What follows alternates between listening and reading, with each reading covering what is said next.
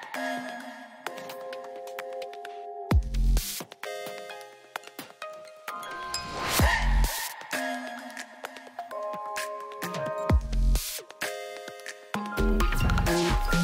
Bonjour à tous, merci de venir à la découverte de ce tout nouveau format du projet Imagine, une série de tables rondes que nous filmons ici, dans la suite mécénale du Philantrolab, un lieu historique situé en plein cœur de Paris et dont la mission consiste à faire la promotion des valeurs de partage, de générosité, bref, de la philanthropie. Cette nouvelle série s'intitule À la suite, c'est parti. Et pour ce premier numéro d'À la suite, entièrement consacré à l'oppression des femmes dans le monde, avec un focus particulier sur la situation des femmes en Iran et en Afghanistan, nous avons choisi comme première date de diffusion le 25 novembre, journée internationale pour l'élimination de la violence à l'égard des femmes. Je tiens de suite à remercier les partenaires de ce numéro à la suite, en commençant par Normandie pour la paix, organisateur notamment du Forum mondial pour la paix qui a lieu chaque année en septembre, la Cité de la solidarité internationale, organisatrice entre autres du salon Soliway, c'est le salon de la solidarité internationale et des métiers de l'humanitaire, et enfin, le Cercle Persan, association culturelle favorisant les échanges franco-afghans. Je vais maintenant vous présenter nos invités. Bertrand Badi, vous êtes politologue, professeur émérite à Sciences Po Paris et vous êtes l'un de nos meilleurs experts en relations internationales sur lesquels je tiens à préciser, vous savez porter un regard éminemment humaniste. Et je précise aussi que vous êtes franco-iranien et récemment, eh bien, vous avez partagé votre expérience de la biculturalité dans un livre que j'ai ici, et du coup je le montre, un livre qui s'intitule Vivre de culture, sorti en 2022 chez Odile Jacob. Kaina Baloul, vous êtes islamologue et vous êtes la première femme imam de France. Et en tant que telle, vous avez cofondé la mosquée de Fatima, au sein de laquelle vous encouragez la pratique d'un islam libéral. Quelque chose me dit que la diversité de vos origines n'est sans doute pas étrangère à votre ouverture d'esprit et à votre audace, surtout votre audace. Vous êtes né à Paris d'un père algérien kabyle et d'une mère française athée. Quant à votre grand-mère maternelle, elle était juive polonaise et votre grand-père maternel, il était français catholique. Je pense que ça veut dire beaucoup. Aman Mojadidi, vous êtes artiste, vous êtes né aux États-Unis et vous êtes d'origine afghane. Votre art est fortement imprégné de votre parcours académique en anthropologie culturelle artiste conceptuel, artiste visuel, artiste expérimental, difficile de vous caser, Aman Mojadidi, hein, difficile de vous réduire à une dénomination particulière, surtout que votre pratique artistique est justement là pour brouiller les pistes et abolir les frontières. Et ça marche, puisque vos expositions et performances fascinent un peu partout dans le monde. Et enfin, last but not least, nous avons un dernier invité qui ne pouvait pas être présent parmi nous aujourd'hui, mais qui tenait absolument à participer. C'est le célèbre neuropsychiatre Boris Cyrulnik. Nous avons pu enregistrer euh, son interview il y a quelques jours et nous vous la présenterons au cours de cette table ronde. Il est grand temps maintenant d'entrer dans le vif du sujet et pour commencer, eh bien, je pense qu'il est essentiel de contextualiser. Pour cela, je vais me tourner vers vous, euh, Bertrand, Bertrand Badi. Et je vous propose de commencer par l'Iran. On va se pencher ensemble sur l'Iran. Je rappelle les faits. Le 16 septembre 2022, une jeune femme est arrêtée en plein jour dans les rues de Téhéran par la police des mœurs, et cela pour un voile mal ajusté. Elle s'appelle Massa Amini, et sa mort va provoquer une véritable onde de choc dans tout le pays. Le mouvement de rébellion qui prend forme alors s'appelle Femme, Vie, Liberté et il est réprimé dans le sang. Alors évidemment, ces événements s'inscrivent dans un contexte particulier. Pouvez-vous, Bertrand Badi, en quelques mots, nous dépeindre la situation politique et sociale de l'Iran d'aujourd'hui? Alors, il faudrait partir de toute une série de contradictions. La première est la plus vive et qui, d'un certain point de vue, exprime un optimisme humaniste très fort, c'est que la société iranienne est une société extrêmement active. Et elle l'a toujours été. Du temps du Shah, où existait une répression euh, euh, fomenté par un régime très autoritaire, on connaissait ces espaces de liberté et d'autonomie qui n'ont jamais été contenus. Et du temps de cette République islamique qui est passée par toutes les couleurs, c'est-à-dire autant celle de l'ouverture que de la fermeture euh, la plus abrupte, eh bien on a vu cette société civile vivre à son rythme. Et face à cela, face à cette société civile qui est jeune, qui est éduquée, qui a une longue tradition d'ouverture à la condition féminine et d'accomplissement féminin qu'on retrouve y compris chez les poètes, cette société active avait euh, vécu un moment fort qui était lors euh, de l'accord sur le nucléaire iranien, 14 juillet 2015, l'impression que enfin la société iranienne allait se fondre dans le monde. Il y a une aspiration à la mondialité et à l'humanité dans cette société que cet accord rendait possible. Et puis, quelques années après, il y a eu Trump. Il y a eu cette porte qui a claqué au nez de la société euh, persane dans toute sa complexité et sa diversité, une grande frustration, euh, un sentiment d'échec, mais ce qui m'a frappé en observant cette société avec laquelle je reste en contact, c'est qu'elle restait active. Elle s'exprimait.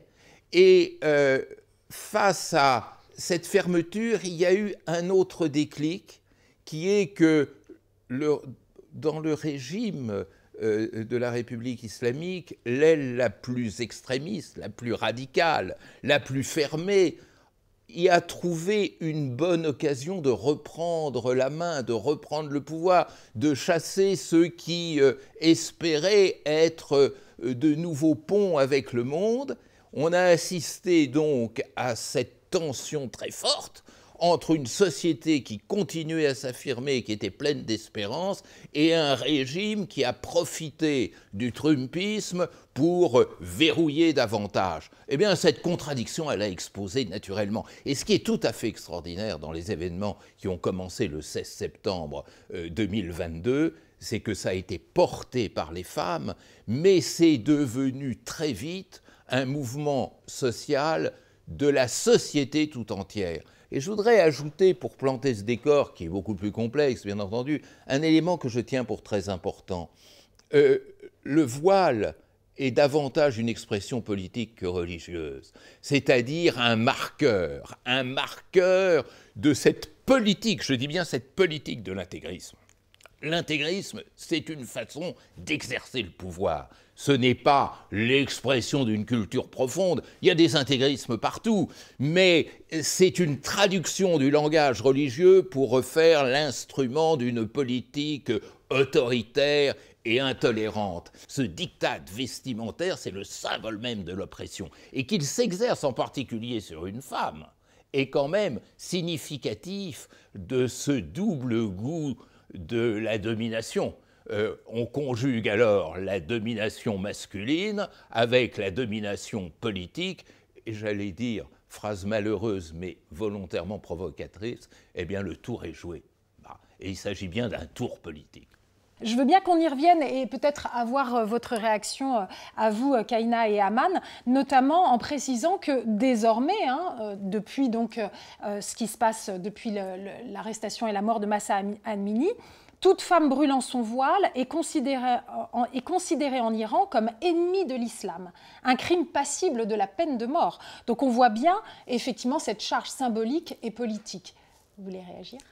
Je m'inscris totalement dans ce que vient de dire euh, Bertrand Badi sur le fait que le voile est, utilisé comme marqueur politique par ces mouvements euh, islamistes, par l'idéologie euh, de l'islam politique.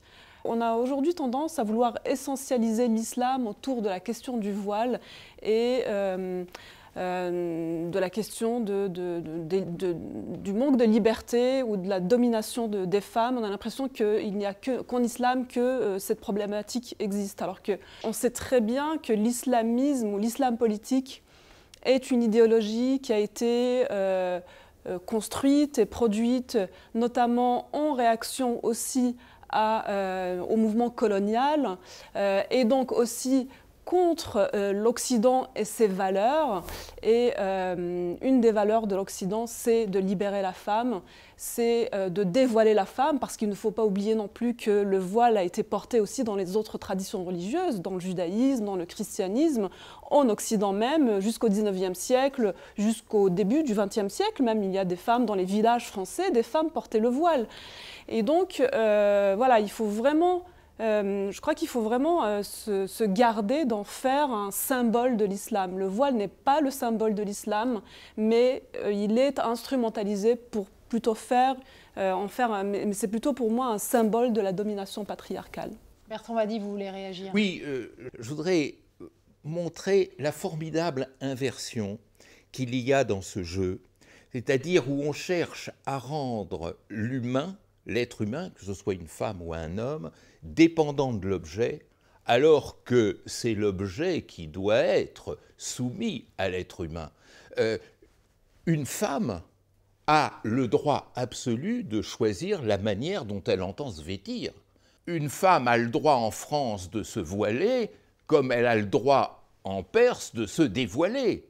Euh, ce qui me répugne le plus, c'est qu'il y ait un diktat de soumission de la personne à l'objet alors qu'il faudrait au contraire penser une société dans laquelle bah, finalement l'objet est décidé dans son usage et sa fonction et sa signification par la personne qu'il porte. Mais c'est là où la boucle est bouclée, hein, selon moi. C'est-à-dire qu'en fait, c'est une manière de réifier la personne, de, de, de la rendre objet, et non plus sujet et maîtresse de son destin, puisque là, on parle des femmes. Et, et donc, c'est aussi, c'est bien pour ça qu'il y a une telle charge symbolique, finalement. Oui, et j'aimerais bien ajouter que cette marque politique aussi, ce que j'ai vu beaucoup aux États-Unis après 2001, avec le commencement de guerre euh, contre le terrorisme et cette démonisation d'islam un peu autour du monde, il y avait aussi beaucoup de musulmans aux États-Unis. Et là, je vois ici en France aussi, qui en fait, avant les femmes qui n'ont jamais porté le voile, qui sont commencés à porter le voile comme une résistance contre cette guerre euh, contre le terrorisme. Et donc, même pour eux, c'était un outil politique d'utiliser. Ce n'était pas nécessairement des, personnes qui étaient très religieuses. Et là, ici en France, je vois aussi euh, des jeunes filles qui commencent à porter le voile. Et ce n'est pas nécessairement pour moi un symbole de, de religion, en fait. C'est vraiment une résistance politique contre cette euh, soumission d'islam ici et cette, cette manque de, la liberté d'exprimer leur religion, leur culture euh, comme il veut je pense qu'on est tous d'accord sur le fait qu'il faut faire attention, que c'est à manipuler avec des pincettes toutes ces notions-là, et il faut se montrer éminemment respectueux de la liberté de chacun. Vous venez de, faire allusion à Man très rapidement, justement, euh, au 11 septembre 2001, en fait, euh, et, justement, il se trouve que pour annoncer la tenue de cette table ronde, euh, nous avons choisi la date très symbolique du 11 septembre, et par ce choix, nous voulions insister sur le lien subtil qui nous unit aux femmes d'Iran et d'Afghanistan. Malgré les milliers de kilomètres euh, qui nous séparent d'elles, eh bien, nous pensons euh, que si nous les laissons tomber, cela aura des répercussions bien réelles, bien concrètes pour nous ici en Europe et sans doute même euh, pour les femmes du reste du monde.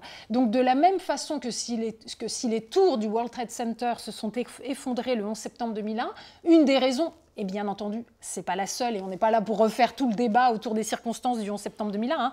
mais une des raisons, c'était notamment le retour des talibans quelques années auparavant au pouvoir en Afghanistan, en 1996 pour être exact.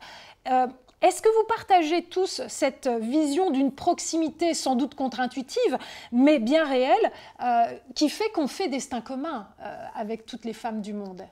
Et je crois qu'au-delà des femmes, c'est l'humanité entière, parce que parce que je crois qu'il faut se tenir aussi d'être ici en Occident et de vouloir porter comme ça ce regard sur ces femmes-là comme si elles étaient essentiellement des victimes.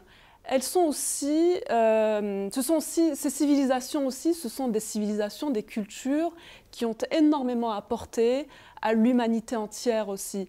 Civilisation persane d'ailleurs. Civilisation persane ou arabo-musulmane ou euh, euh, euh, voilà, ce sont toutes des civilisations extrêmement riches.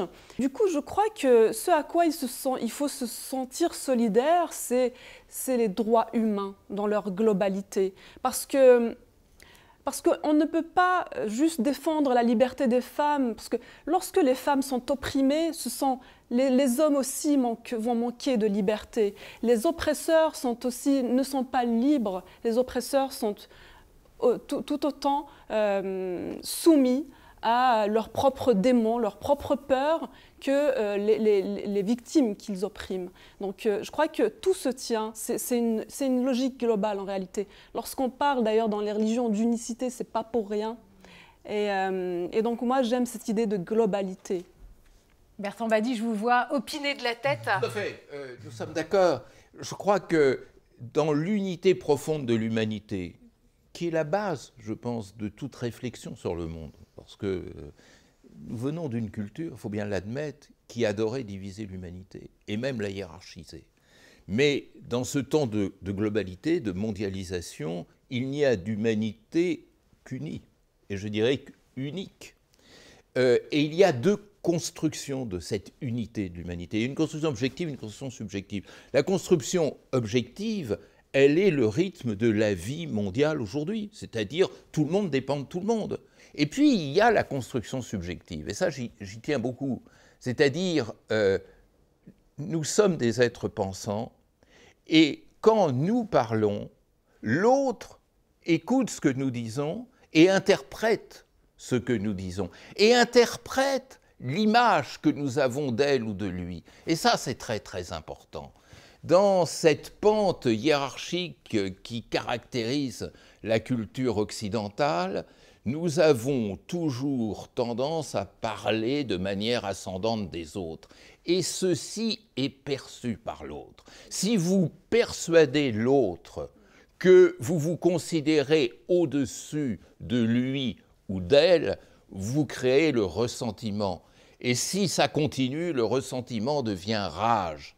Et la rage est en sociologie l'équivalent de ce que les armes de destruction massive sont à la stratégie. C'est exactement la même chose. Et donc, nous sommes dans un monde où on doit prendre comme grammaire des rapports internationaux la reconnaissance de l'autre. La reconnaissance, ça ne veut pas dire t'es comme moi. Ça veut dire t'es différent de moi, donc j'ai beaucoup à apprendre de toi et j'ai beaucoup à m'enrichir de toi. Et si ce jeu ne se banalise pas, alors effectivement, on va créer un monde incendiaire si on ne crée pas une chaîne de compréhension entre tous les humains, eh bien, on prépare les feux de demain. C'est absolument mécanique. Et je crois qu'il y a une notion aussi euh, que moi, je, voilà, qui, m'est chère dans la, dans la spiritualité, c'est le, le, regard que l'on porte sur l'autre. Je crois que le regard que l'on porte sur l'autre peut le libérer quand il peut l'enfermer. Et comme vous le disiez très bien, l'autre ressent ressent le regard qu'on porte sur lui. Et si c'est un regard qui l'humilie, qui le réduit et je dirais qui le déshumanise, eh bien ça ne fera que créer en lui du ressentiment. Et si je porte un regard par contre qui le considère dans sa différence, mais tout en, restant dans la fraternité et aussi dans euh, dans la reconnaissance de l'autre comme étant aussi quelqu'un que je peux regarder en miroir, parce qu'il reflète quelque chose de moi, de ce que je suis, de mon humanité et de son humanité. Et je crois que c'est là que l'on peut se hisser tous soi-même et hisser l'autre au même niveau pour pouvoir se regarder les yeux dans les yeux et avec respect. De sujet à sujet. Mm. Aman, vous vouliez réagir? Oui, en fait, euh, ouais, j'aimerais bien de rebondir sur, les deux commentaires. En fait, donc, euh, d'abord, il y a cette, euh, cette, idée que les, femmes musulmanes, les femmes dans les pays comme Iran et Afghanistan, ils sont des victimes, que Kaina a parlé, et aussi que Bertrand a dit cette idée de l'auteur d'Occident, qu'on est, on est là, vous êtes là. Et, et, parce qu'en fait, même dans tout, cette, tout ce travail qu'on peut faire dans pour les droits des femmes, euh, pour la cause des femmes. En fait, on, doit être vraiment dans cette regard de, respect et d'égalité parce que sinon, on peut voir comment la cause des femmes était utilisée euh, pour justifier le colonialisme par les Anglais, par les Français. En 2001, les Américains, Laura Bush, elle était sur la télévision, on doit sauver nos, sœurs afghanes euh, avant qu'ils ont envahi l'Afghanistan. Euh, et, à ce moment-là, il y a euh, l'anthropologue palestinienne euh, américaine Laila Abulurad qui a écrit un, article qui il est devenu un livre. Est-ce que les femmes musulmanes ont vraiment besoin d'être sauvées? Et c'est une question qu'on peut demander aujourd'hui aussi, parce qu'on voit aussi comment, même aujourd'hui, c'est toujours les femmes en Iran qui ont des victimes, c'est les femmes en Afghanistan qui ont des victimes. On voit tous les jours sur les médias, je peux voir plein d'articles, plein d'émissions sur l'Iran, sur l'Afghanistan. Et après, pour moi, je ne suis pas en français et je regarde tout ce qui passe aussi en France avec un, avec, un, avec une petite distance. Et je vois aussi pour moi cette crise de féminicide en France.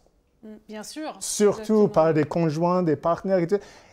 Et on ne voit pas des articles, on ne voit pas des émissions. Et pour moi, il y a une crise ici il y a en France. Pourquoi on ne on, parle pas de ça Et on doit parler des, des, des Afghans, des Iraniennes.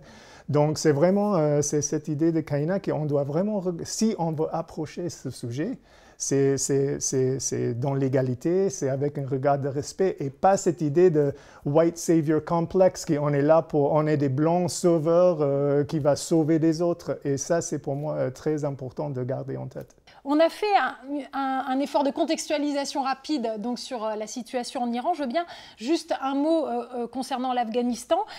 Bertrand Badi, est-ce que vous pouvez nous donner là où les raisons qui explique que ce pays fasse l'objet de tant de convoitises depuis des décennies? Parce que, euh, je le rappelle, hein, de grandes puissances telles que l'URSS ou les États-Unis s'y sont cassés les dents. Pourquoi tant d'attention sur ce petit pays qu'est l'Afghanistan?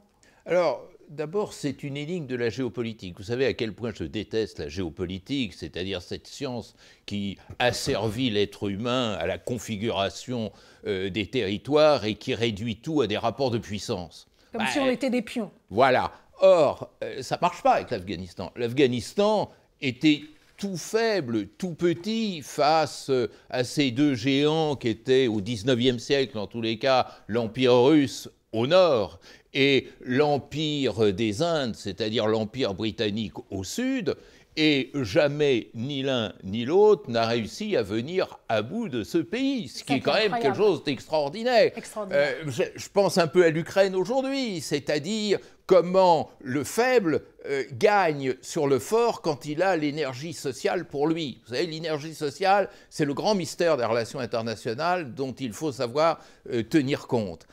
C'est vrai que l'Afghanistan était l'objet rêvé d'une rivalité interimpériale. Euh, qui contrôlera la passe de Khyber, la fameuse Khyber Pass, euh, contrôlera l'Asie centrale et donc contrôlera ce continent eurasiatique. Là, on est vraiment au cœur de l'Eurasie, l'Eurasie dont les tenants de la géopolitique disaient ben, c'est le heartland, c'est euh, le vrai centre du monde. On dit souvent que c'est le verrou un peu justement ah l'Afghanistan hein, dans cette vision. L'Eurasie, c'est déjà au centre du monde, puisque le continent euh, américain borde finalement cette immense Eurasie. ne parlons pas euh, de l'Océanie ou de l'Afrique qui sont en position de marginalité. Et au cœur du cœur, qu'est-ce qu'on voit lorsqu'on regarde une carte? L'Afghanistan. Donc ce n'est pas un pays comme un autre. Ça, c'est un premier élément. Deuxième élément, il faut rendre hommage à cette histoire multimillénaire de l'Afghanistan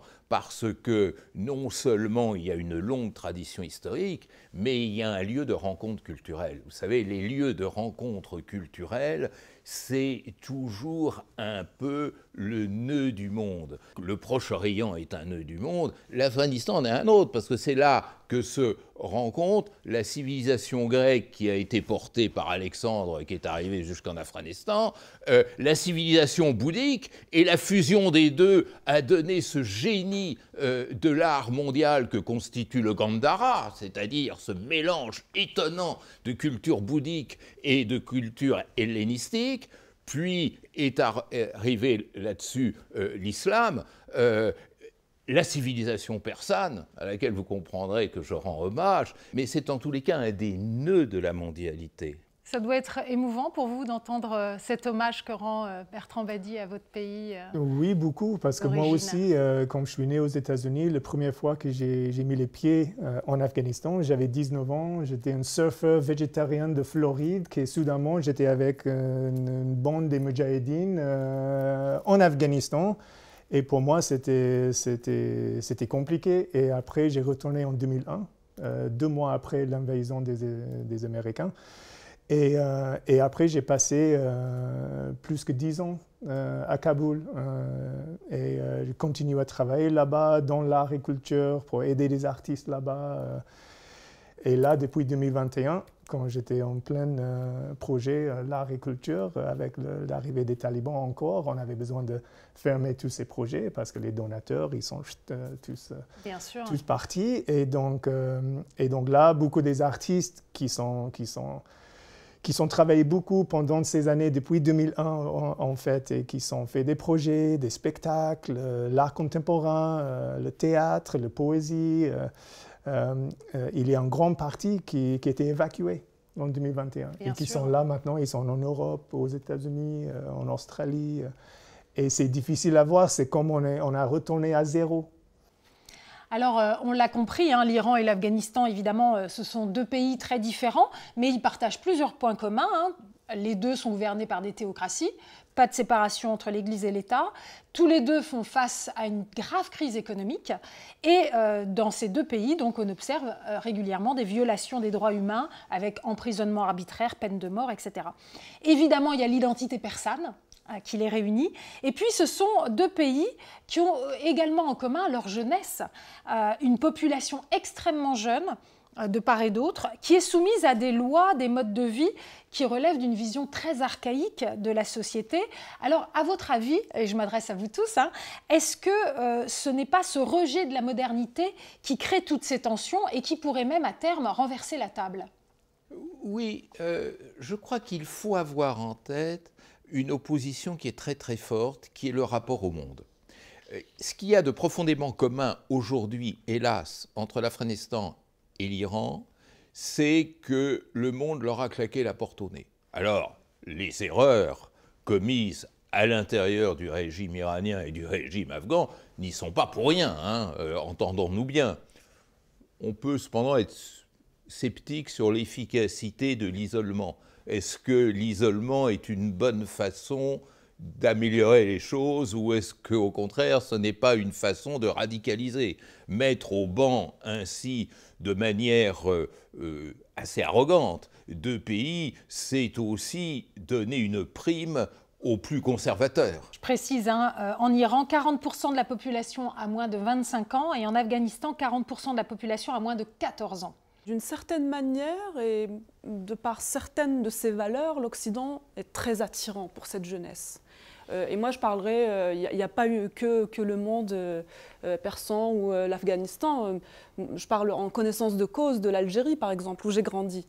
L'Occident est attirant forcément lorsqu'il porte et lorsqu'il incarne les valeurs de liberté, de droits humains, et, et lorsqu'il il est d'humanisme surtout. Mais lorsque cet Occident commence à avoir, comme on le voit actuellement, un double discours, une, euh, perception des droits de l'homme ou des droits humains euh, à géométrie variable. Et euh, je crois qu'il ne faut pas... il faut pas se méprendre et il ne faut surtout pas sous-estimer aussi les effets pervers que cela peut engendrer. Ça peut créer un autre sentiment, un sentiment de rejet, de haine, et donc de radicalisation, de retour à quoi? Quelle valeur? L'islamisme Eh bien, l'islamisme est un prêt-à-penser aussi qui est très facile, très accessible pour ces jeunes-là.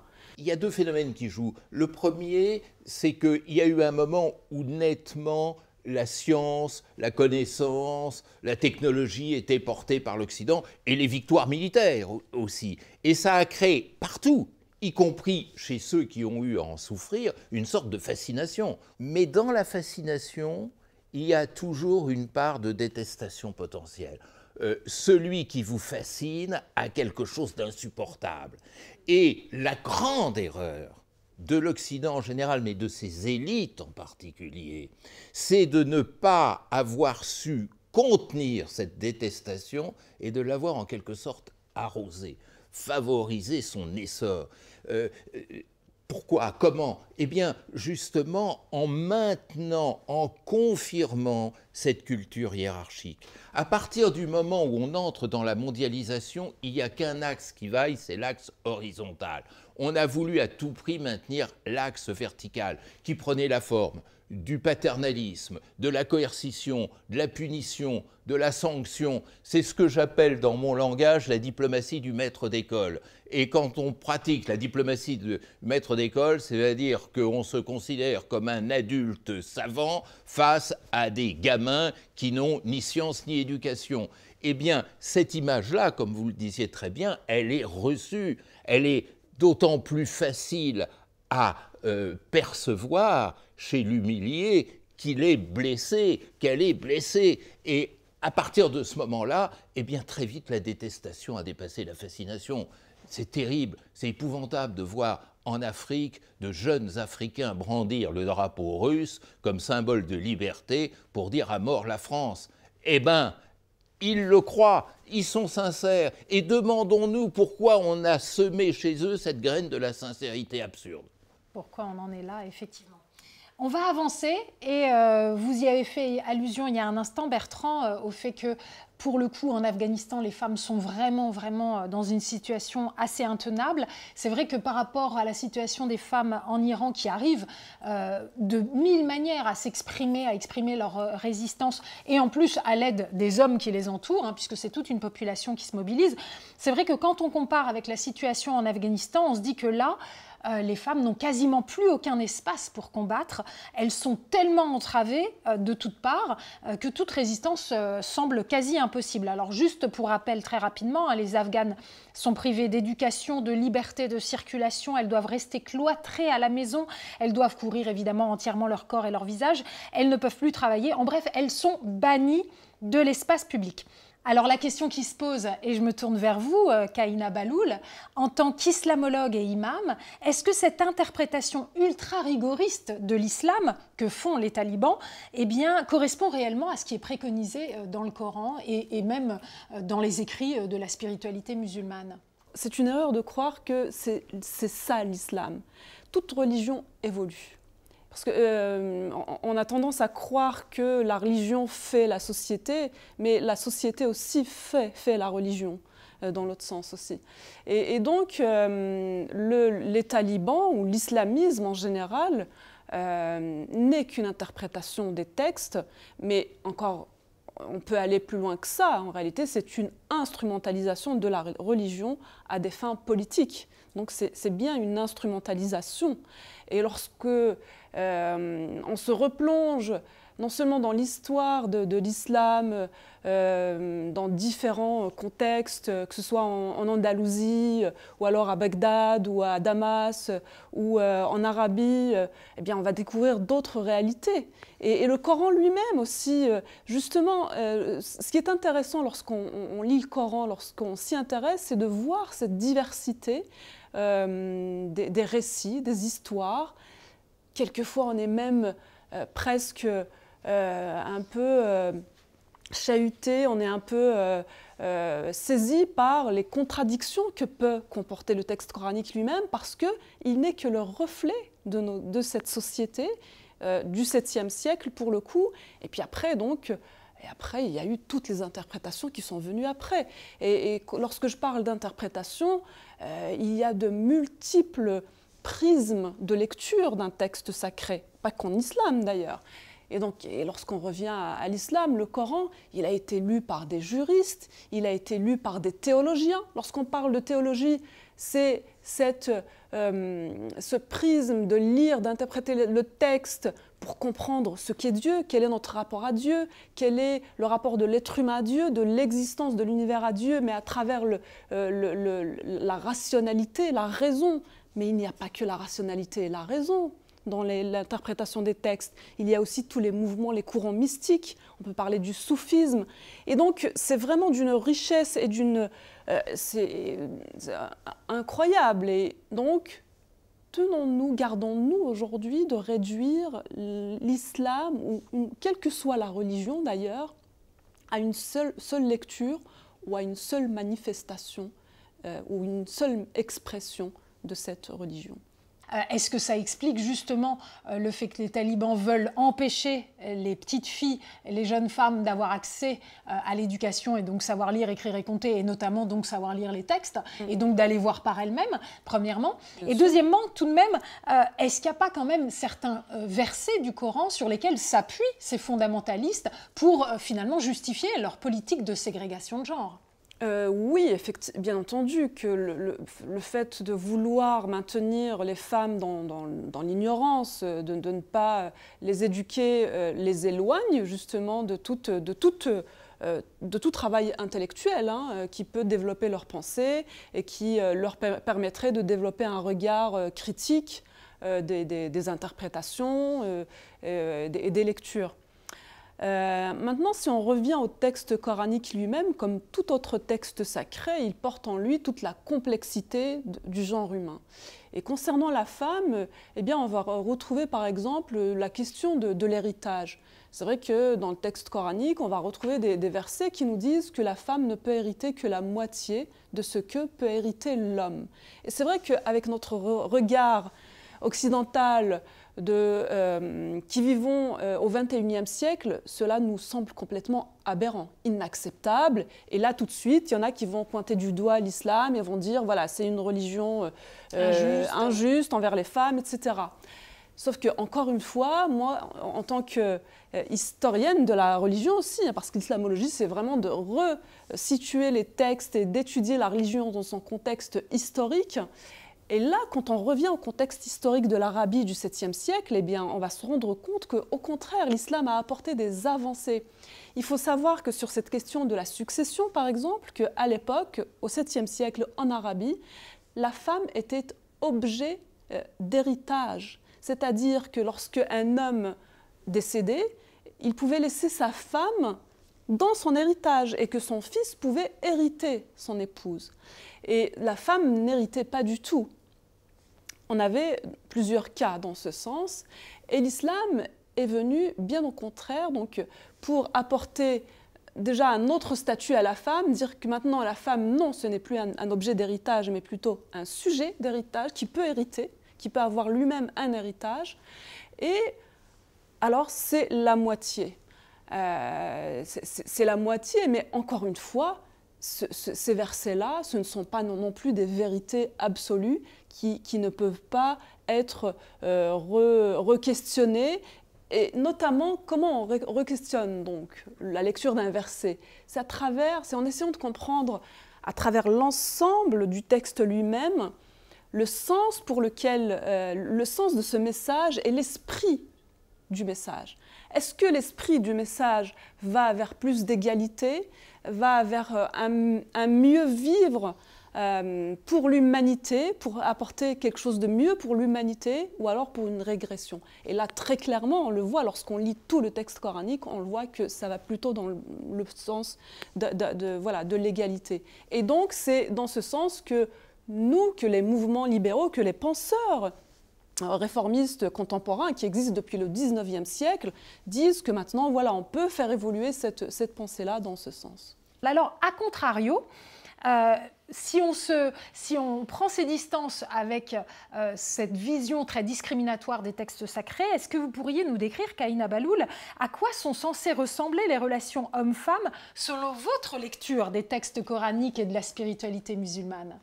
Euh, je crois qu'il faut euh, surtout re-questionner euh, la dimension ontologique de, l'être humain, du, sens de notre existence, et c'est ce à quoi nous appellent tous les mystiques, hein, les grands penseurs de la mystique musulmane, du soufisme notamment, sur le, récit de la Genèse par exemple. Enfin, on sait tous hein, que dans le judaïsme et puis dans le christianisme, Ève, elle est née de la côte gauche, je crois, d'Adam, etc. Eh bien, lorsque euh, on reprend le texte coranique, on va se rendre compte que rien de tel n'existe dans le texte coranique.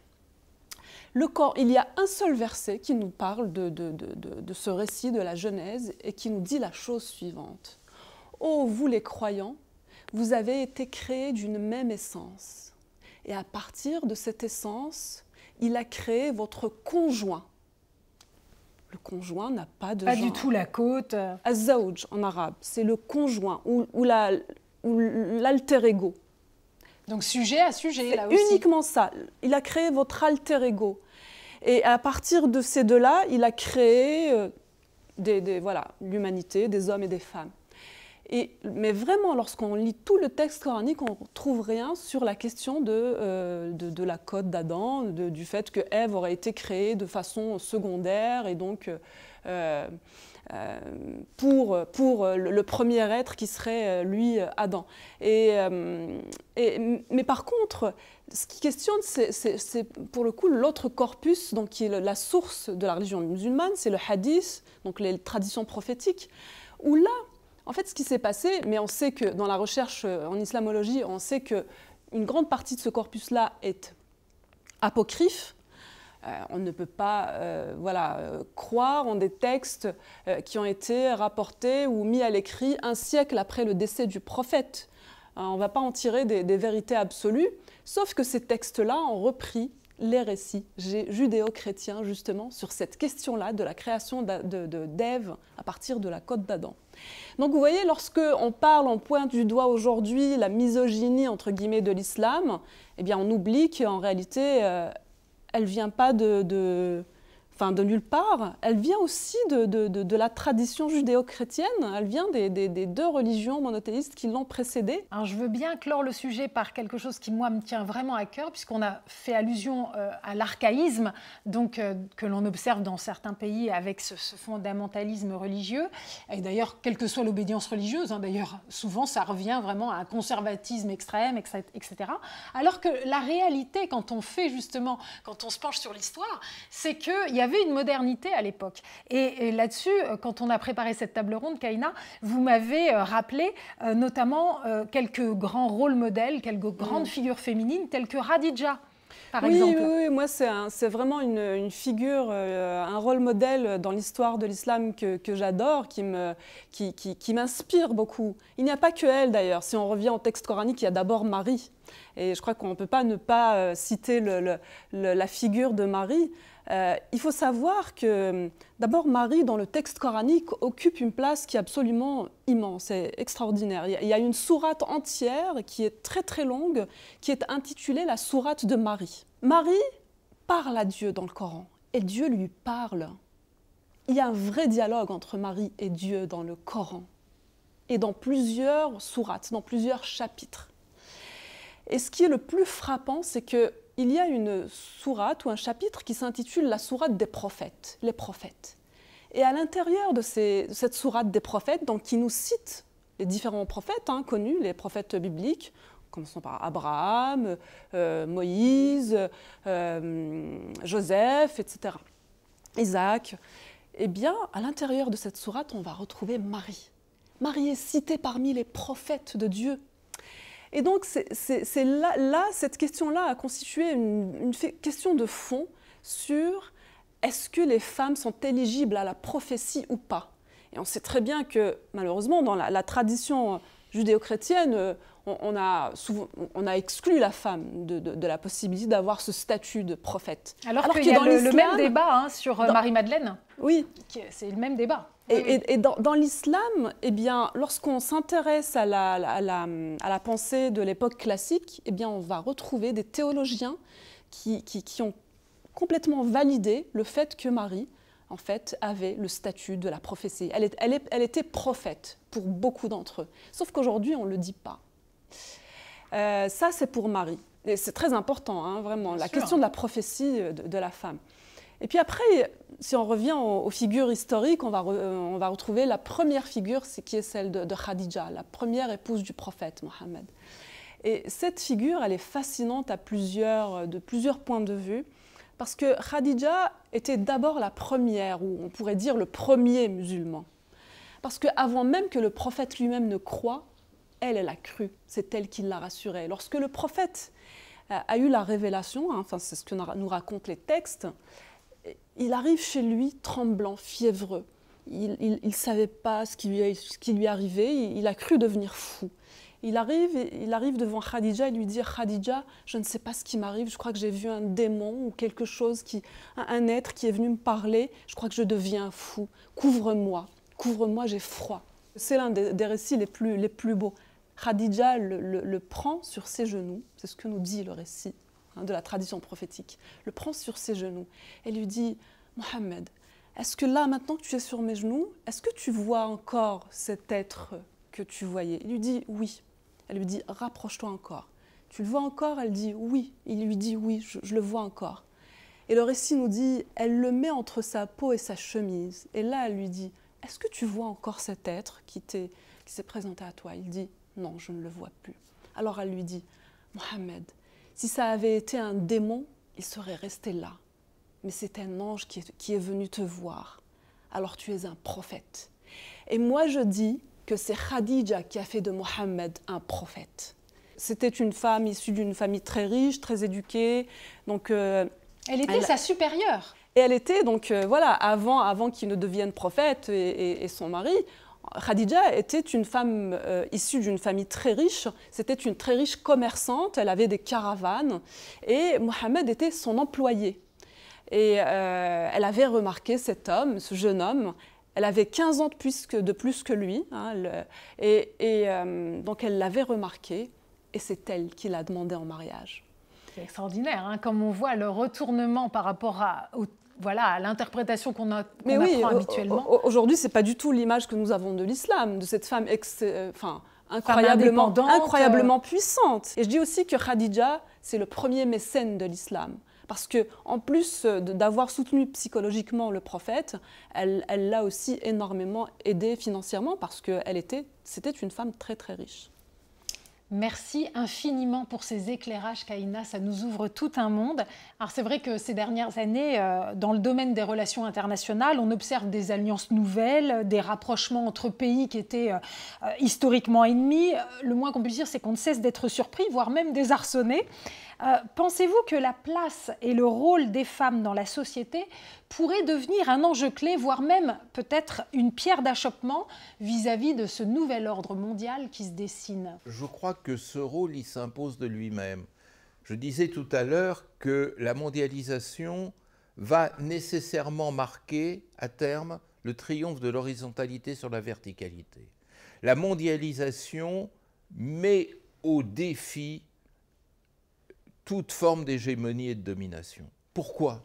Pour une raison évidente, qu'on ne veut pas voir, parce que ça ferait trop de mal à ceux qui détiennent le pouvoir, c'est que nous entrons de plus en plus dans un monde d'interdépendance, où tout le monde dépend de tout le monde, et j'allais dire réciproquement. Nous sommes entrés dans le temps de la pluralité, et il en est de la femme exactement de même, c'est-à-dire euh, cette absurdité d'une domination patriarcale a priori.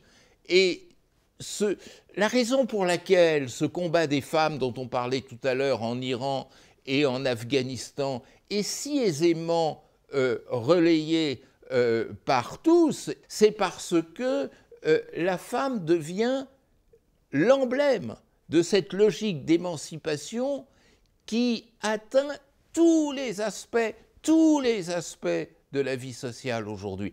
Et donc, évidemment, euh, euh, le combat des femmes devient un combat naturellement universel et emblématique en même temps. Ça ne veut pas dire, pour autant, qu'il se réalisera partout de la même manière. Et euh, ce n'est pas par l'uniforme, et là dans tous les sens du terme, que se fera l'émancipation féminine. C'est par la volonté des femmes et leur libre choix. On va continuer euh, cet échange passionnant dans un instant, mais comme je l'ai annoncé en introduction, nous avons un quatrième intervenant qui tenait à partager avec nous sa vision sur le sujet. Il s'agit euh, du psychanalyste le plus célèbre de France, Boris Cyrulnik, et avec lui, nous avons voulu voir si sa connaissance de la psyché et de l'âme humaine enrichie euh, des apports des neurosciences, permet de faire émerger un caractère pathologique à cette domination masculine toxique. On regarde. Boris Cyrulnik, vous êtes neuropsychiatre et psychanalyste. Il y a un concept sur lequel vous avez énormément travaillé et que vous avez contribué à vulgariser, c'est le concept de résilience. Et on peut le dire, ce concept vous a rendu célèbre auprès du grand public. On va y revenir à coup sûr euh, durant cette interview. La raison pour laquelle euh, j'ai pensé à vous euh, originellement pour cette thématique, c'est parce que depuis le retour au pouvoir des talibans en Afghanistan, le 15 août 2021, la liste des restrictions et des interdictions imposées aux femmes afghanes s'est allongée de jour en jour. On parle aujourd'hui d'une vingtaine d'interdits édictés par le pouvoir en place. Alors évidemment, je ne vais pas tous les citer, mais pour aller dans un tel délire d'interdits, de, vouloir absolument à ce point-là invisibiliser les femmes, effacer les femmes de, la société, est-ce que ça veut dire qu'ils se sentent profondément euh, menacés dans leur virilité? Et est-ce que même on a affaire à un délire paranoïaque, puisque c'est partagé par toute la communauté?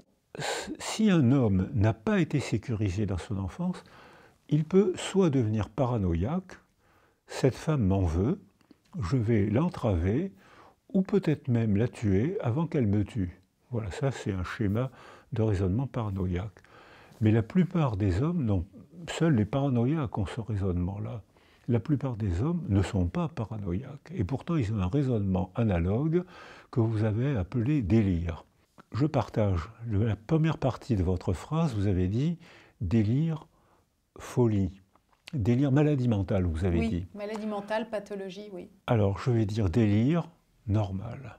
Je vais dire délire logique. Pas pathologie mentale, pathologie culturelle. C'est-à-dire que on disait la même chose quand j'étais enfant après la guerre.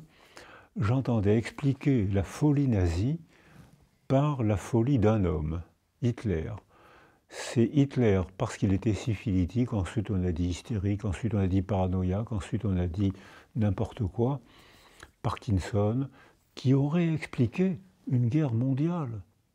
La maladie d'un homme aurait expliqué une guerre. C'est pas possible. Si un homme peut provoquer une folie mondiale avec 60 millions de morts sur la planète, c'est que la société était malade et que la société a donné à cet homme un, pouvoir faramineux, ce qu'on voit dans les régimes totalitaires, religieux, profanes, laïques, économiques, ce que vous voudrez. Et ça, ça peut arriver très facilement. Ça crée une psychose collective, c'est ça que vous voulez dire, d'une certaine manière? Alors, j'emploierai pas le mot psychose. J'emploierai le mot que ce sont des hommes et des femmes qui participent au délire, qui, se sont bien développés dans une société malade, dans une société où on, sans altérité, quand une société est en difficulté parce qu'elle est désorganisée, ce qu'on voit actuellement dans beaucoup de sociétés américaines, arabes euh, et d'autres sociétés qui ont du mal à faire une société en paix. C'est des sociétés désorganisées. Le groupe social, les individus, hommes et femmes, malheureux, se laisse escroquer par un sauveur qui dit Votez pour moi, je sais d'où vient le mal. Le mal vient de l'étranger, des Arabes, des Juifs et des sorcières. Les femmes sorcières sont à l'origine de notre, de notre souffrance. On se sent mal, nous tous, on est tous d'accord, on est dans une société mal organisée, et nous tous, on se sent mal. Arrive un gars, un gars plus souvent qu'une femme, qui nous dit Je sais d'où vient le mal c'est les sorcières. Maintenant qu'on sait toute une société qui embrasse ce genre de vision, comment est-ce que la mécanique se met en place? Euh, Anna Arendt disait attention, hein, pour garder sa liberté intérieure, gardons notre jugement intérieur. Mais pour garder son jugement intérieur, c'est difficile. Il faut lire, il faut rencontrer, il faut se décentrer de soi pour s'intéresser au monde de l'autre. Tiens, il n'a pas la même religion que moi, elle n'a pas le même corps que moi. je m'intéresse à l'altérité, donc je la respecte. Et je m'enrichis, puisque je découvre qu'il y a plusieurs mondes mentaux, et la conscience ne peut naître que de la, s'il y a une association de deux mondes mentaux différents. C'est la différence qui fait prendre la conscience. S'il y a une information qui est toujours la même, c'est plus une information. C'est un engourdissement. Freud disait il y a dans la parole cette aptitude humaine incroyable, un implicite qui mène au délire. Délirer, dé privatif, lira, je suis coupé du sillon de la terre, je suis coupé de la réalité sensible. Et pourtant, je suis sain. Je ne suis pas psychotique, je suis peut-être même pas plus névrosé qu'un autre, mais cette aptitude à la parole fait que moi, être humain, je peux délirer, je peux créer, l'art, euh, Dieu. Je, peux créer mon propre monde, finalement. Je peux, voilà, c'est ça, exactement. Je crée mon monde humain, respectable, passionnant. Je crée mon monde humain, mais je peux aussi créer un monde délirant. Et si j'ai l'armée, si j'ai la police, s'il n'y a pas d'autre récit que le mien, si j'ai la police avec moi, je vous tue, je vous mets en prison si vous ne croyez pas au Dieu que je, auquel je crois. C'est un délire normal. Boris Cyrulnik, euh, je l'ai dit en introduction, vous êtes le grand spécialiste de ce qu'on appelle la résilience. En Afghanistan, aujourd'hui, sous le coup des persécutions et du harcèlement permanent, certaines femmes sombrent dans la dépression. Certaines vont même jusqu'au suicide. Il faut le savoir, en ce moment, en Afghanistan, 80% des suicides concernent des femmes. Alors que d'autres eh vont réussir à résister, à garder leur esprit intact et même une certaine liberté intérieure. Alors comment est-ce que ça s'explique et est-ce qu'on peut sortir de ce type d'expérience indemne? Je pense que toutes les femmes qui connaissent cette expérience sont altérées. Elles, vont elles perdent la confiance en elles, elles sont plus faciles à soumettre puisque à ce moment-là, elles vont donner le pouvoir à quelqu'un d'autre. Euh, et surtout, elles vont devenir anxieuses avec une mauvaise estime de soi. C'est comme un écroulement intérieur ou? On peut dire ça comme ça. C'est une non-construction intérieure. On le voit par exemple dans les suicides où euh, euh, dans une population de, suicidés, on, on retrouve une, une, forte proportion d'enfants qui ont été isolés précocement au cours des premiers mois de l'existence. C'est-à-dire que ces enfants-là ont acquis une vulnérabilité neurologique. Et quand plus tard ils ont une épreuve dans la vie, tu vas te voiler, tu n'as le droit de rien faire, tu dois rester à la maison emprisonné. Quand ils sont agressés par un contexte, ça réveille cette trace de vulnérabilité et ils pensent au suicide. Dans toutes les cultures du monde, les femmes pensent plus au suicide que les hommes. Certaines femmes résistent mieux c'est celles qui ont acquis la confiance en elles, l'art de la parole, où les femmes se débrouillent très bien. C'est-à-dire que euh, le fait, à ce moment-là, elles ont acquis des facteurs de protection. Elles souffrent, on m'entrave, je me sens emprisonné, je souffre, mais au fond de moi, je ne me soumets pas. Au fond de moi, je vais chercher comment m'en sortir. Je vais chercher à trouver quelqu'un qui va m'aider, faire un groupe. Je ne vais pas me laisser faire. La rébellion populaire peut s'exprimer de bien des manières, hein. et dans ces circonstances tragiques, c'est extraordinaire de voir que le combat peut aussi passer par l'humour. Il faut avoir conscience qu'en Iran, on observe un fossé de plus en plus profond entre la pression d'un pouvoir religieux qui est aux mains d'un octogénaire, hein, le guide suprême, l'ayatollah Khamenei, qui est âgé de 84 ans pour être exact, et une population qui, elle, est très jeune, plutôt de la génération Z, et qui est largement sécularisée. Et donc ces derniers mois, on a pu voir de nombreuses vidéos de jeunes qui osent faire tomber les coiffes des barbus dans la rue au grand jour.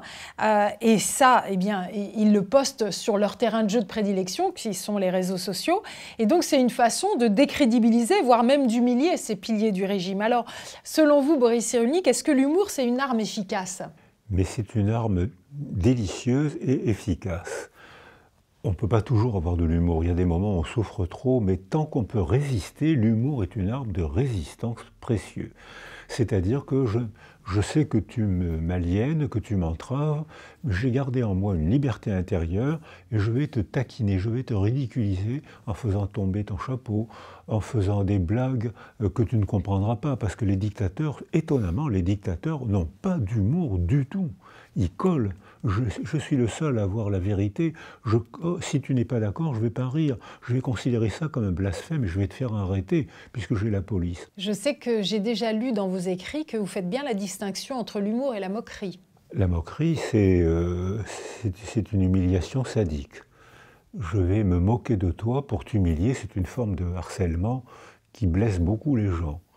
Euh, alors que l'humour, c'est une distance, et puis c'est surtout une autodérision aussi, l'humour. Hein je me taquine moi-même, ça me permet quand même de te faire dire, de te dire ce que j'ai envie de te dire.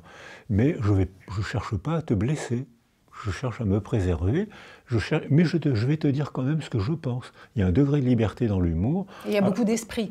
Il y a de l'esprit, alors, alors que dans la moquerie, il y, a, il y a du sadisme, il y a un désir d'humiliation de l'autre. C'est pas du tout pareil. Puisque vous me parlez euh, du sadisme, peut-être juste pour terminer donc sur euh, sur ces régimes qui aujourd'hui donc euh, euh, vraiment oppressent les femmes. Est-ce qu'on peut parler de régime pervers? Mais c'est le mot qu'il faut employer. C'est le mot. C'est-à-dire que euh, la perversion, il n'y a pas que la perversion sexuelle, hein. la, la, paraphilie. La perversion, c'est celui plus que celle, parfois celle, mais très rarement, la plupart du temps, c'est celui surtout, pour des raisons qu'on peut chercher, mais c'est celui qui pense qu'il n'y a pas de différence entre les sexes. Un homme vaut une femme, euh, ce qui compte c'est mon plaisir. un adulte vaut un enfant, je peux très bien avoir une relation sexuelle avec un enfant, ce qui compte c'est mon plaisir. C'est-à-dire que là, puisqu'il n'y a pas de différence, euh, on est dans la définition de la perversion. C'est-à-dire que la seule loi, c'est celle de mon désir. On est dans le régime totalitaire. Alors je pense que bien sûr c'est un mot qu'il faut employer pour définir le régime totalitaire. Nous venons euh, de voir un court extrait de l'interview Fleuve que nous a accordé euh, Boris Cyrulnik il y a quelques jours. Sachez que très prochainement, nous vous donnerons accès à l'intégralité de cette entrevue dans un numéro spécial de notre série De l'intérieur. Mais pour l'heure, nous sommes de retour à la suite mécénale du Philantrolab en compagnie donc de nos invités. Et je vais me tourner vers vous, Aman Mojadidi, puisqu'on vient d'évoquer euh, le thème cher à Boris Cyrulnik, celui de la résilience. Vous qui êtes artiste, je vous soumets cette citation de Boris Cyrulnik à propos des bienfaits de l'art, de l'imaginaire et de la fiction. Voici ce qu'il dit. C'est difficile de s'adresser à quelqu'un pour expliquer ce que l'on a vécu, pour exprimer sa souffrance. En revanche, si je fais le détour par l'œuvre, si j'éloigne l'information, je communique mieux avec vous parce que je ne suis plus seule au monde avec mon fracas intérieur, avec ma blessure invraisemblable. J'ai réussi à en faire une représentation que l'on peut maintenant partager. On habite enfin le même monde. Est-ce que vous partagez cette vision presque curative du rôle de l'art? Euh, Oui, tout à fait en fait. Et je pense que ce qui est vraiment important avec l'art, c'est que c'est un espace pour, euh, pour l'artiste, pour celui qui crée l'œuvre, euh, pour, pour vraiment adresser peut-être des, traumas euh, et, aller dans, le, dans, la guérison. Et avec l'art, en fait, il y a la possibilité de rendre la vie et le trauma euh, dans une manière abstraite, d'utiliser l'abstraction. et ça aussi, ça permet aussi pour l'observeur, celui qui regarde l'œuvre aussi, d'accéder euh, toutes ces émotions et tous ces traumas dans une manière, pour moi, c'est plus accessible en fait, même pour des, personnes euh, qui sont là pour regarder. Et ça, c'est ça qui crée un, espace où euh, les deux personnes peuvent communiquer dans une manière plus ouverte en fait. Je sais que quand on a préparé, vous m'avez dit, et j'ai trouvé ça extraordinaire, vous avez dit, moi je fais de l'art pas pour les collectionneurs, mais pour les communautés. Oui, euh, pour moi, bon, même si j'avais des collectionneurs, il y a des personnes. J'espère, oui. mais euh, mais c'est vraiment pour moi, et c'était aussi, je pense, parce que j'avais fait, fait, mes études en anthropologie, donc j'étais toujours plus intéressé par qu'est-ce qu'il passe dans la communauté, c'est quoi les sujets qui sont importants pour eux. Et donc j'ai utilisé toutes ces méthodes de recherche pour aller dans les communautés et après créer une œuvre que c'est vraiment euh, pour, pour cet endroit, pour cette culture, pour cette communauté. Euh, et, pour moi, je pense que c'est parmi cette approche qu'on peut euh, petit petit aller vers cette grande communauté d'humanité en fait. Donc vous créez euh, à travers l'art, à travers l'abstraction, mais aussi la performance, à travers des, expériences. C'est finalement des expériences partagées. C'est un art expérientiel, on pourrait le dire comme ça. Oui, souvent c'est vraiment des projets où les, même des personnes qui viennent pour voir l'œuvre, euh, ils sont impliqués dans le, projet. Ils, doivent participer, euh, passer du temps, euh, même faire des petites choses. et donc, c'est vraiment comme ça d'utiliser la créativité pour construire une communauté. Alors, si l'art a une fonction réparatrice, si elle peut ouvrir un chemin de guérison, alors dans ce cas-là, eh, comment est-ce que vous vous considérez? Comme un artiste, un activiste ou un artiviste? Ah oui, euh, bah, je pense que c'est vraiment quelque chose de très occidental, qu'on on veut mettre des étiquettes euh, sur des personnes et sur des sujets. Donc, euh, donc si aujourd'hui je mets une étiquette, je vais dire je suis un anthropologue conceptuel. Mais après, demain, ça peut changer. Donc, donc ouais, j'aime pas trop ce mot artiviste parce que même ça, c'est une manière de, d'enfermer tout ce que ces artistes font dans un, dans un cadre. Et, euh, et ça, c'est quelque chose que j'aime pas, en fait. Moi, c'est vraiment... Euh, ouais, c'est très ouvert. Alors c'est vrai que Boris Cyrulnik nous apprend que la création permet à la fois de s'inventer un monde et de se reconstruire. Il précise d'ailleurs que c'est un, mécanisme universel. Il illustre son propos avec un exemple puissant, celui du génocide au Rwanda. Euh, c'est vrai qu'en plein drame, eh bien, des gens écrivaient des poésies. Et donc cette réflexion euh, a un écho évident avec un livre qui est sorti en 2022 qui s'intitule Le cri des femmes afghanes. Et c'est en fait un recueil de poèmes écrits par des femmes afghanes, vous l'avez compris, des femmes qui sont donc prisonnières d'un quotidien terrible. Et elles trouvent dans ce mode d'expression, celui de la poésie, un espace de liberté, voire même une forme de résistance. Alors il me semble normal qu'en ce jour du 25 novembre, journée internationale euh, contre la violence faite aux femmes, de faire résonner la voix d'une de ces femmes, puisqu'elles sont bâillonnées. Et je vais passer le livre à Bertrand Badi pour qu'il puisse euh, voilà, nous, lire un extrait. Euh, c'est un poème que j'ai choisi qui s'appelle Oiseau de mon âme. Et comme vous parlez parfaitement le farsi, euh, Bertrand, je vous laisse le soin de prononcer le nom de son autrice. Alors, il s'agit de Zahra Hossein-Zadeh et Oiseau de mon âme, mon corps te cloue aux quatre clous de l'oppression. Ô toi, oiseau de mon âme, libère ton souffle par ma bouche, ton cœur ne peut me quitter. Nous sommes l'une de l'autre prisonnières. Coule donc de mes cils si l'obstacle c'est moi. C'est extraordinaire. Vraiment, je vous recommande ce recueil de poèmes. Euh, c'est poignant, c'est bouleversant. J'en profite d'ailleurs pour saluer le travail euh, de traduction qui est absolument remarquable euh, de Lélie Anvar, donc grande spécialiste de la littérature persane. Avant de se quitter, j'ai une toute dernière question à vous adresser à tous. Ces dernières semaines, le Proche-Orient s'est embrasé. Cela risque bien d'avoir des conséquences sur le sort des Iraniennes et des Afghanes, et sans doute bien au-delà, en tout cas sur la région et sans doute bien au-delà. Et donc, malgré cette tragique actualité, gardez-vous espoir Et si oui, sur quoi repose-t-il? Ben, L'amour. Tout l'amour, tout simplement, en fait. De garder l'amour euh, pour tous, pour chacun, chacune, euh, et de voir l'histoire de chacun comme l'histoire de tout. Et avec mes origines qui viennent du sud et du nord en même temps, et qui est toujours vécu dans ce déchirement entre le nord et le sud, entre l'Occident et ce qu'on appelle aujourd'hui le Grand Sud, eh bien, j'espère que ce, qui se passe, ce qui s'est passé, euh, et qui est tragique pour nous tous, euh, je crois que ça nous renvoie tous à des questionnements euh, et des questionnements profonds pour chacun d'entre nous moi, mon espoir réside dans le fait peut-être ou dans le souhait que l'Occident ouvre enfin les yeux sur sa posture, sur sa façon de considérer le reste du monde. Et je crois qu'à mon sens, c'est le seul, le seul moyen pour nous tous de retrouver un monde plus juste et un monde qui ouvre, qui s'ouvre vers plus de, voilà, de fraternité et d'espoir. Vous avez fait allusion à la justice. J'ai juste envie de citer ce verset biblique Justice et paix s'embrassent. Bertrand Moi, je voudrais citer Victor Hugo et euh, cette belle formule qui me marque profondément accéder à la sympathie des âmes.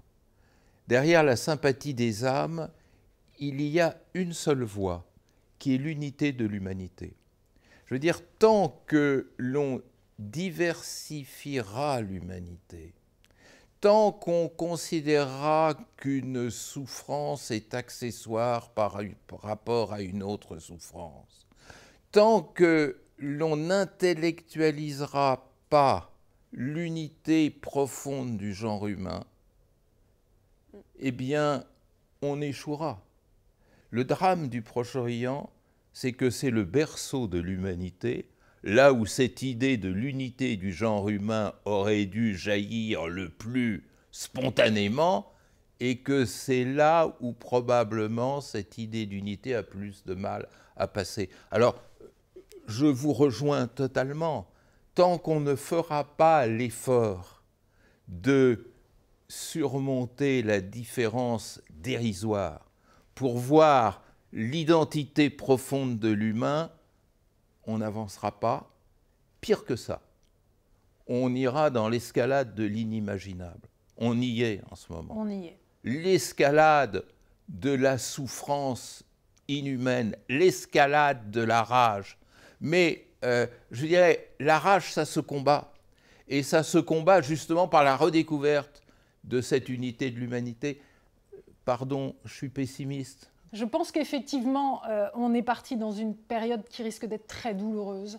mais j'ai envie de m'inspirer des, quelques mots d'Edgar Morin qu'il a prononcé il y a très peu de temps, là, notre, grand centenaire maintenant. Edgar Morin euh, vraiment parle du chaos et du cosmos, cosmos, donc notre monde. Il est toujours le fruit du chaos. et donc peut-être que là, on rentre dans une période de chaos, mais ce sera peut-être pour accoucher d'un nouveau monde, d'une nouvelle terre, pleine d'amour peut-être. Alors, avant de se quitter, euh, jetons un rapide coup d'œil à vos différents ouvrages. Kaina Baloul, Mon Islam, ma liberté, publié en 2021 chez Albin Michel. Toujours en 2021, Des femmes et des dieux, un ouvrage collectif que vous avez coécrit avec la pasteur protestante Emmanuelle Sebolt et la femme rabbin Floriane Chinsky, paru aux éditions Les Arènes. Bertrand Badi, Vivre de culture, sorti en 2022 chez Odile Jacob, et le tout récent, paru cette année même pour une approche subjective des relations internationales, toujours chez Odile Jacob. Aman Mojadidi, on, l'annonce dès maintenant, votre prochaine exposition aura lieu à partir de la fin janvier 2024 au musée Linden de Stuttgart. Rendez-vous est pris pour ceux qui aiment voyager, ça vaudra le coup, ça vaudra le déplacement. Et puis enfin, le tout dernier ouvrage de Boris Cyrulnik, il est sorti il y a quelques semaines à peine, 40 voleurs en carence affective. Il partage votre éditeur, hein, c'est chez Odile Jacob euh, aussi. Et puis bien sûr, n'oublions pas ce recueil de poésie, Le cri des femmes afghanes, paru l'an dernier aux éditions Bruno Doucet. Ce premier numéro de la suite sera disponible en replay sur notre chaîne YouTube, ainsi qu'en version podcast sur toutes les bonnes plateformes. N'hésitez pas à en parler euh, autour de vous, à relayer sur les réseaux sociaux. On compte sur vous. Merci à tous.